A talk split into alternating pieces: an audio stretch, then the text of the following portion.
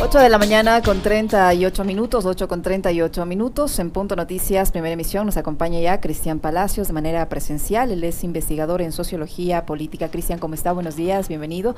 Le acompañamos a Alexis Moncayo, quien le habla, Licenia Espinel. Estados Unidos se ha pronunciado sobre la situación carcelaria que se vive en el país y de acuerdo al diagnóstico que hacen autoridades norteamericanas, la situación por la que atraviesa el sistema penitenciario del Ecuador eh, a raíz de la masacre en la penitenciaria del litoral tiene su origen en la delincuencia transnacional en cooperación con bandas locales. Que no existe ningún error, dicen los norteamericanos, la actual situación carcelaria en el Ecuador es eh, causada por delincuentes transnacionales y sus socios locales que buscan permanecer por encima de la ley e imponer su voluntad sobre la nación, sus instituciones y los ciudadanos. Ese es el diagnóstico que hacen autoridades norteamericanas. ¿Usted coincide con él? ¿Cree que es acertada esa visión que tienen eh, los voceros del gobierno norteamericano sobre la situación en las cárceles del país? Buenos días, bienvenido. Bienvenido. Buenos días con, con la audiencia y también estimados periodistas. Pues yo considero que mirar únicamente desde esa arista, porque creo que hay muchas aristas desde la cual se podría abordar esta situación, es quitarle al Estado la responsabilidad de garantizar los derechos humanos de las personas privadas de la libertad. Es decir, si es la delincuencia transnacional o las bandas organizadas del crimen internacional, como le quieran llamar, los únicos responsables, entonces el Estado no puede hacer nada, ni pudo haber hecho nada para prevenir este tipo de masacres que hemos vivido en el último año y un poco más, ¿no? Entonces, a mi criterio, creo que eh, no es suficiente. Consideraría que obviamente es una de las partes, una de las aristas de esta situación, pero no es suficiente. Y me gustaría en esta mañana al menos poner unos dos o tres ejemplos que podrían de alguna manera eh, ilustrar un poco este asunto. ¿no? Me parece que el Estado ha abandonado casi por completo el sistema carcelario, no solamente por la reducción de presupuestos, haberle cambiado la institucionalidad y reducido la institucionalidad, la capacidad de reacción, no solamente eso, sino que no ha sido capaz de tomar medidas que son concretas y específicas frente y muy sencillas frente a un proceso, digamos, frente a un grupo humano bastante amplio dentro de los privados de la libertad. Quisiera hablar, por ejemplo, de las personas que tienen derecho a un beneficio penitenciario denominado prelibertad, que es para quienes que ya han cumplido el 40% al menos de su pena, y con, la, con el nuevo COIP, aquellos que han cumplido el 60%, denominado este beneficio penitenciario régimen semiabierto. Que podría, digamos, eh, ayudar para reducir los niveles de hacinamiento si es que se revisarían casos de personas que podrían beneficiarse de eso. Así es, porque los que tienen derecho a la prelibertad es del 10% y un 12% de los privados de libertad a nivel nacional son los que tienen derecho al régimen semiabierto. Es decir, un 22% menos de la población penitenciaria con este beneficio que es un derecho de todas las personas privadas de la libertad. Lamentablemente el sistema no está pensado en absoluto para garantizar este derecho. Yo le puedo decir con conocimiento de causa eh, que, por ejemplo, aquellas personas que quieren acceder a este derecho, cuando se, se dirigen a los departamentos correspondientes de, de, los centros de privación de libertad, no tienen ni siquiera las carpetas de los expedientes de cada uno de ellos. ¿Cómo pueden aplicar este beneficio? Segundo, cuando ellos les dicen, por favor, necesito aplicar al beneficio, le dicen, bueno, pero ¿con cuánto te caes? Así, directamente. ¿Bien? Entonces, la gran mayoría de ellos, ahí sí no tendría una estadística, pero más del 75% de los privados de la libertad viven o vivían en situaciones de extrema pobreza antes de ingresar a la, prisión. Entonces, obviamente no van a poder acceder a estos beneficios. Bien. Además de esto, el Estado y se lo ha venido diciendo muchas organizaciones estudios, el último informe de la Defensoría del Pueblo del año 2020, también ya se les alertó que el Estado tenía que sistematizar, es decir, informatizar este beneficio. Alguien que llega al 40%, simplemente entregarle los certificados impresos de manera automática o generados por un, un PDF, no es tan complejo en este mundo tecnológico de hoy. Uh -huh. Pero eso no sucede. ¿Por qué? Porque obviamente a los funcionarios del SNAI en los diferentes niveles les conviene lucrar de este sistema de extorsión a los privados de la libertad. Y por otro lado, también el sistema de justicia que nos eh, que ha concedido, perdón, que ha, generado más bien el 40% de los privados de la libertad que se encuentran eh, bajo la prisión preventiva. La mayoría de los casos, estas personas terminan antes del año saliendo porque les dicen, bueno, eh, no teníamos las pruebas suficientes para poder sentenciarlo como culpable, en fin.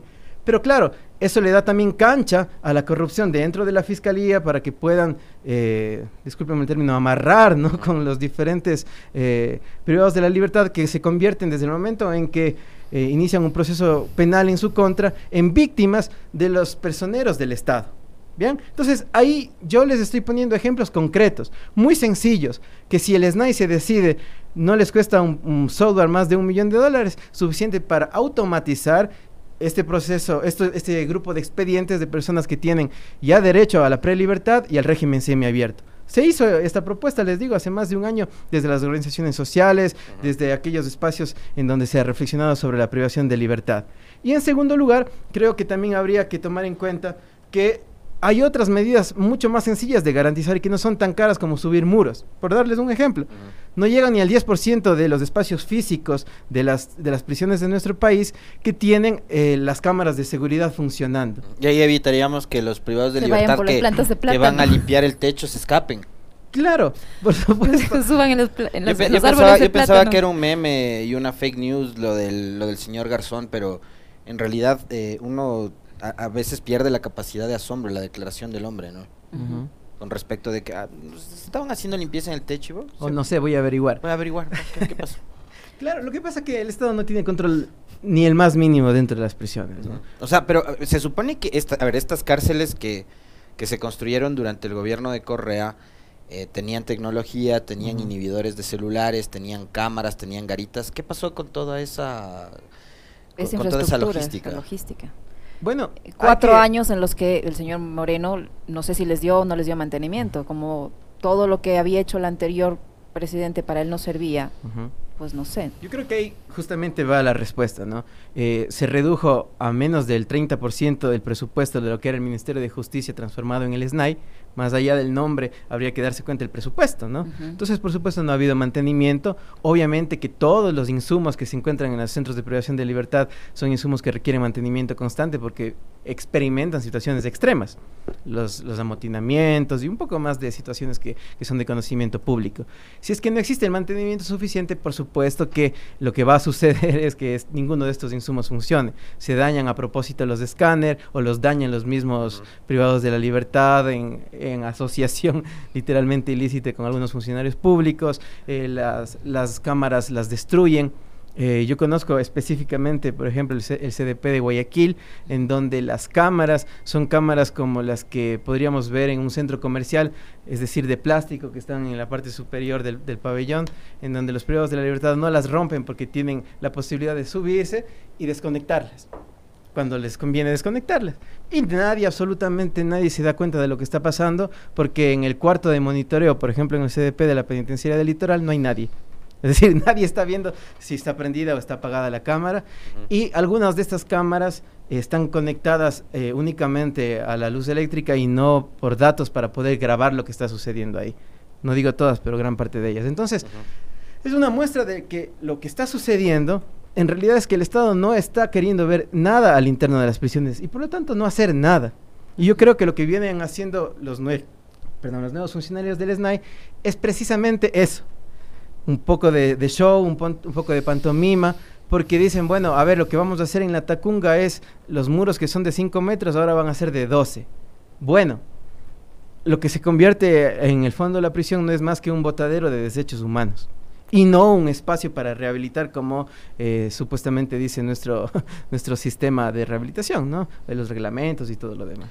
Hay otra cosa que, que llama mucho la atención, digo, eh, ¿cuántos ingresos tiene cada una de las cárceles? Primero, ¿cuántas cárceles de máxima seguridad hay en el país donde además ocurren hechos como los registrados días atrás en la penitenciaría del litoral? Primero, ¿cuántas son? ¿Cuántos ingresos tienen?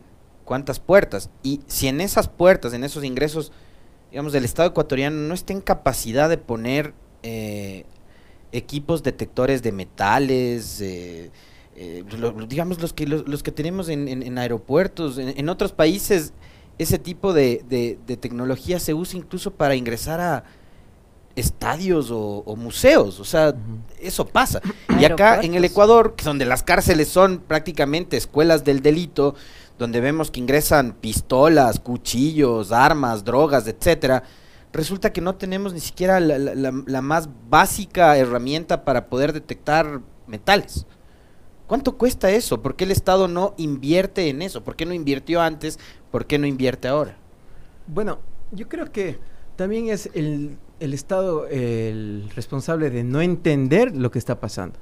Creo que incluso eh, en estos días he escuchado muchas voces de gente que dice es necesario investigar académicamente lo que está sucediendo en los centros de privación de libertad. Y desde ahí parto porque los ingresos de todos estos materiales no son por medio de las puertas, porque es muy poco probable que alguien se arriesgue a querer ingresar. Bueno, hablo un teléfono tal vez sí, un poco de marihuana, cocaína, ya. Pero es imposible que alguien pueda eh, llevar en su cuerpo un fusil que puede medir casi 60, 70 centímetros, ¿no? Eso no. esos, esos ingresan más bien por los sistemas periódicos y por eso es que todo el tiempo están requisando y volviendo a ingresar esos, estos, estos elementos, como por ejemplo por medio de las cisternas de agua potable que ingresan a las prisiones, el ingreso de alimentos, en los ingresos del, del catering o del economato, que entran en camiones. ahí estamos hablando de que el sistema penitenciario está, corrompido, corrompido totalmente. Por supuesto, porque como yo decía al inicio, si es que todo se lleva únicamente en una visión de seguridad y no en una visión de derechos humanos, el Estado lo que está haciendo es propiciando un mercado ilícito al ingresar todos estos productos en las cárceles. Ayer entrevistábamos a un eh, guía penitenciario y al ser, y al ser preguntado el por qué hacen tanta requisa y encuentran de todo, desde armas blancas, fusiles, granadas, eh, droga, etcétera, etcétera, etcétera. ¿Cómo es posible que nadie responda cómo eso ingresa? Y él decía que ellos no tienen nada que ver en el tema, que ellos no hacen esos controles, que esos controles normalmente, y habló específicamente en la penitenciaria del litoral, esos controles están a cargo de la Policía Nacional y en algunos casos del ejército.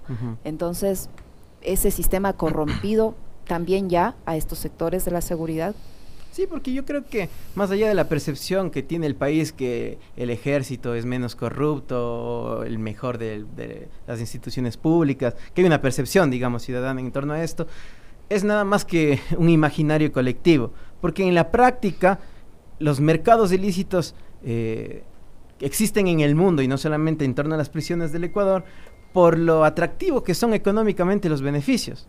Es decir, una, una pistola, por ejemplo, antes de las masacres del 2019, perdón, 2020, eh, estoy hablando, por ejemplo, de las masacres desde agosto que comenzaron en 2020, ¿no?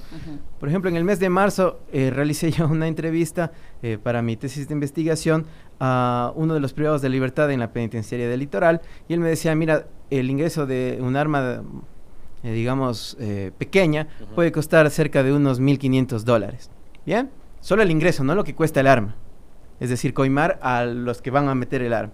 ¿Bien? Pero después de las masacres y que se puso ahora un cordón externo del ejército y que se volvió a retomar hasta hace poco, el arma costaba ingresar 5 mil dólares. ¿Eso qué quiere decir? Que estén los que estén, van a ingresar. ¿Por qué? Porque los que están adentro viven en el abandono absoluto del Estado y esa es la única forma de sobrevivir. Yo decía también hace un momento el tema de investigar académicamente lo que está sucediendo. Yo no voy a dar nombres por temas de mi seguridad personal, pero sí eh, habría que entender que las bandas funcionan de forma distinta también. Es decir, no a todas las bandas del país les interesa el control de las prisiones. Hay una banda X y una banda Y en nuestro país, que son muy fuertes, digamos las más fuertes en este momento, a la una le interesa el control de las prisiones porque ese control le permite generar un espacio de impunidad absoluta para desde ahí comandar los crímenes a nivel nacional, no solamente a nivel de las prisiones.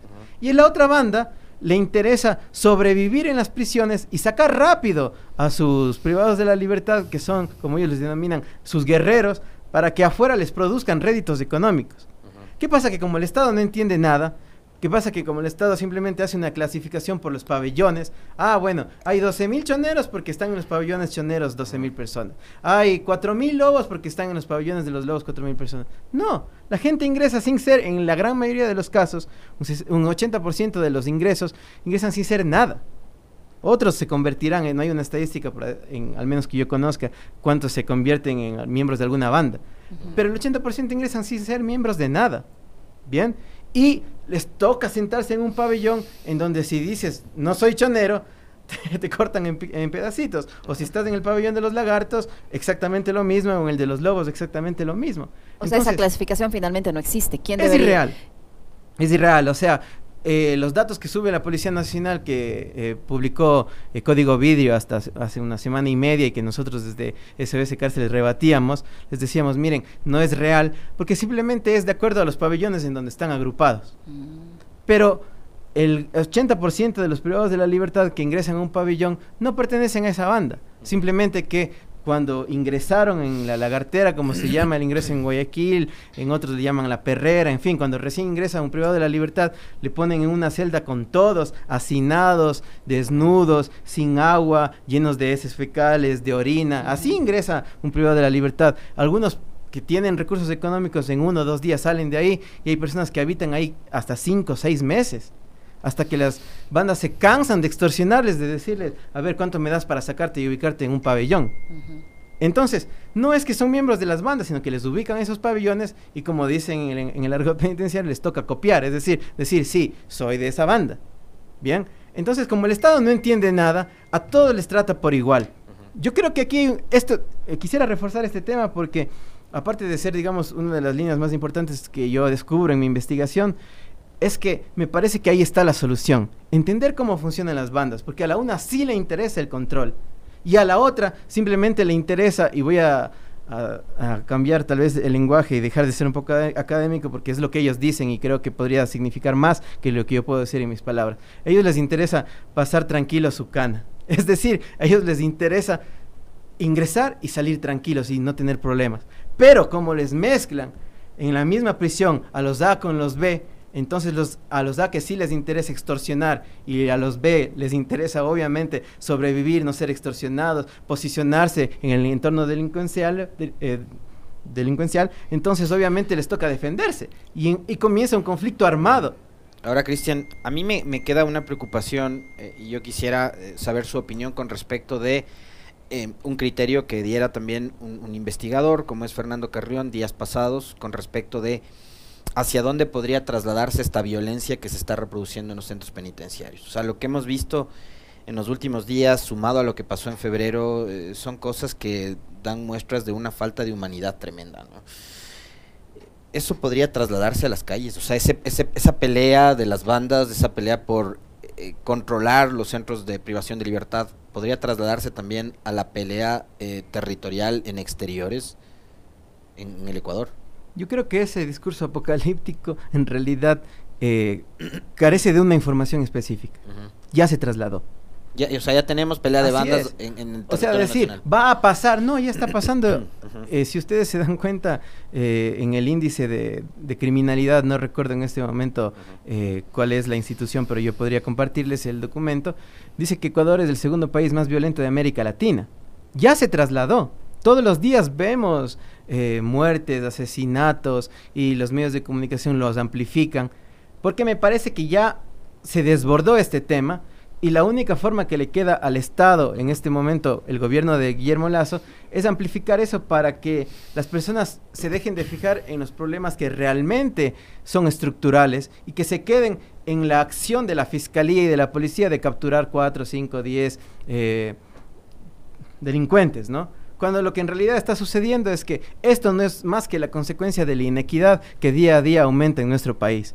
Y que por más que los muros suban de 5 a 12 metros, si la inequidad persiste o aumenta como, como está aumentando con las medidas del actual gobierno, pues obviamente los índices delincuenciales se van a disparar y la violencia se va a seguir disparando. Es decir, ya estamos viviendo ese ambiente de violencia y ese ambiente apocalíptico que dicen que algún día va a llegar. Ya estamos viviendo. En Guayaquil la gente no puede salir en, a ciertas horas de la noche en ciertos lugares y lo dicen ellos mismos y los han transmitido en los medios de comunicación. Y en Quito creo que también estamos llegando a esos niveles. Eh, Cristian, eh, es verdad, hay un artículo que publica hoy el diario El Expreso en el que señala que la policía eh, trató de trasladar al líder de los choneros José Macías Villamar alias Fito a otro centro, pero simplemente los reos no los dejaron. Según el reporte de Diario Expreso, este señor manda en toda la regional, tiene la mayoría de pabellones de la penitenciaría bajo su mando, siete de un total de doce, y era imposible ejecutar esa acción. La autoridad reculó y el director de cárceles pues aún no ha dado una respuesta sobre este tema. El hecho es que este señor alias Fito sigue allí y no ha podido ser trasladado. ¿Tan así de grande es el control que esta gente tiene en los centros de reclusión? Eh, Voy a dar una respuesta aquí sí académica para evitarme riesgos personales, pero voy a ser muy, muy directo en el asunto. Diego Gambetta dice, es un investigador exactamente sobre cómo funcionan las mafias. Es un italiano que ha hecho una investigación de muchos años, un sociólogo crítico, digamos. Y esta persona nos dice algo que está sucediendo en nuestro país. Hay alianzas entre las bandas delincuenciales y el Estado.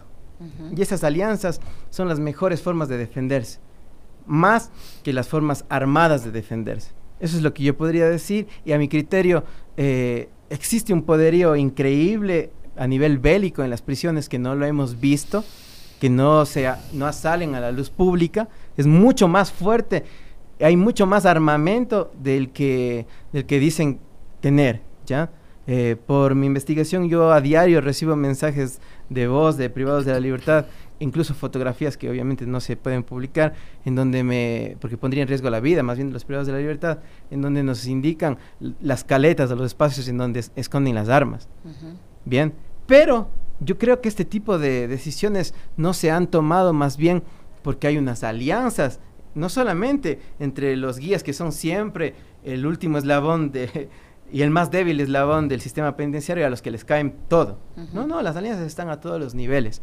Y no solo pasa en Ecuador, es cómo se, se organiza el crimen, eh, digamos, internacional y transnacional, como decía la Embajada Americana. ¿Es fiable esta cifra de 119 asesinados en, en la última masacre en la penitenciaria del litoral? ¿Algún momento podemos llegar a saber eh, si en realidad todas esas muertes obedecen a peleas entre los reos o hubo la intervención también de las fuerzas del orden que provocaron las víctimas? Yo creo que el Estado es responsable más bien por inacción, ya es decir, por omisión, por no haber hecho lo que debía hacer. No creo que en este caso el Estado tenía la necesidad de entrar a asesinar porque eh, me imagino yo hubieran querido hacerlo con los cabecillas y los que pagaron son el pueblo. Ellos son los que murieron. Muchos que no son miembros de bandas criminales. Claro, y hay conductores, padres de familia que estaban por pensiones alimenticias. Yo comentaba el caso de Elías Acosta, un joven de 19 años. Eh, lo digo porque su hermana se comunicó conmigo. Y este joven era alguien que estaba en un barrio eh, periférico de la ciudad de Guayaquil, que a su madre le, le faltan al respeto. Él sale a defenderle. Llega la policía, dice escándalo en la vía pública, se los llevan a todos y él está apenas un mes ahí, le ubican sin ser miembro de ninguna banda, le ubican en, el pabellón número 5 y el rato de la masacre pues es una de las primeras víctimas el Estado cómo queda con esas familias? ¿Esas familias podrían ejercer algún tipo de acción en contra del Estado? No soy jurista, pero eh, todos los criterios que he leído de, abogados y de constitucionalistas incluso dicen que sí. Yo considero que sí, al menos con el escaso conocimiento jurídico que, tengo, porque el Estado es el responsable, por supuesto, de garantizar y velar por los derechos humanos de las personas privadas de la libertad. No lo hace de ninguna manera. Muy bien, muchísimas gracias Cristian por la información que nos ha proporcionado esta mañana. Tiempo de despedirnos, Alexis. Nueve con un minuto. Gracias a ustedes. propio, muy amable. Fuerte abrazo, disfruten del feriado, vayan a visitar los destinos de colores, vayan al Choco Andino y vayan a la Feria de la Construcción donde está participando la Prefectura de Pichincha e Hidroequinoxio también con stands, con los proyectos que tiene en marcha eh, la provincia. Eh, esto va a ser hasta el día domingo. Fuerte abrazo, chao. Ahí tienen la, recomendación del día. Que tengan un excelente fin de semana. Nos encontramos en nuestros diferentes espacios informativos. Ya viene 7F, así que les dejamos muy bien acompañados.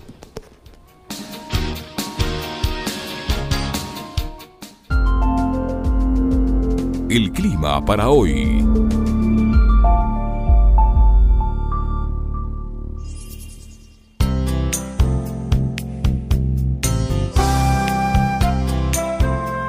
Buenos días con todos los radioescuchas. El pronóstico del tiempo previsto para este día jueves 7 de octubre en la ciudad de Quito es el siguiente. Tenemos un cielo parcial nublado y poco nuboso que irá a nublado. Tendremos la presencia de lluvias ocasionales en el transcurso de la tarde y también tendremos la presencia de chubascos más intensos que se pueden dar al sur y centro de la ciudad, por lo que no descartamos que se pueda generar algún evento acompañado de tormenta eléctrica. La temperatura mínima registrada en Quito osciló los 9 grados centígrados y la máxima pronosticada oscilará entre 23 y 24 grados centígrados al norte y alrededor de 21 grados centígrados al sur de la ciudad. Para la zona noroccidental de Pichincha tenemos un cielo nublado que irá variando a ocasional parcial nublado. Tendremos la presencia de lluvias y es probable que se presenten tormentas eléctricas en la noche, especialmente en la localidad de San Miguel de los Bancos. Para la zona nororiental de Pichincha, Pedro Vicente y Cayambe, tenemos un cielo parcial nublado que irá nublado. Tendremos la presencia de